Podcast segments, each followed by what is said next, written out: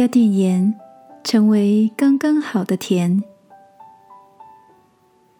晚安，好好睡，让天父的爱与祝福陪你入睡。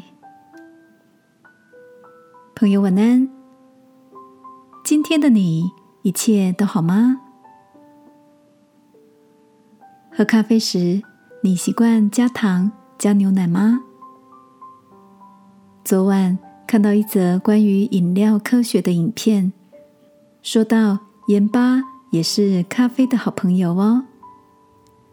以往总直觉的认为太苦就加糖，从科学分析才明白，盐巴中的钠离子可以抑制大脑对于苦味的感受程度。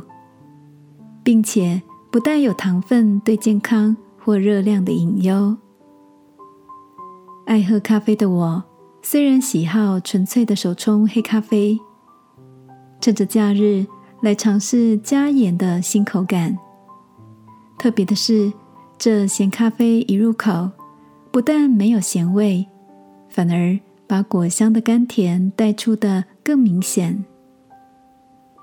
我很喜欢书本里一句描述：“在汤里放盐，在爱里放责任。”汤里的盐虽然不是主角，却成了汤头美味的重要媒介。放太多，盐巴抢了味，汤就变咸而难以入口；放太少，又提不出鲜甜，失了味道。亲爱的。在人际的关系里，你是那个刚刚好帮助大家互放光芒的盐吗？今晚，让我们来祷告，求天父帮助我们在关系里不抢戏，也不冷漠，能成为为群体提味的好盐，好吗？亲爱的天父，求赐给我谦卑的心。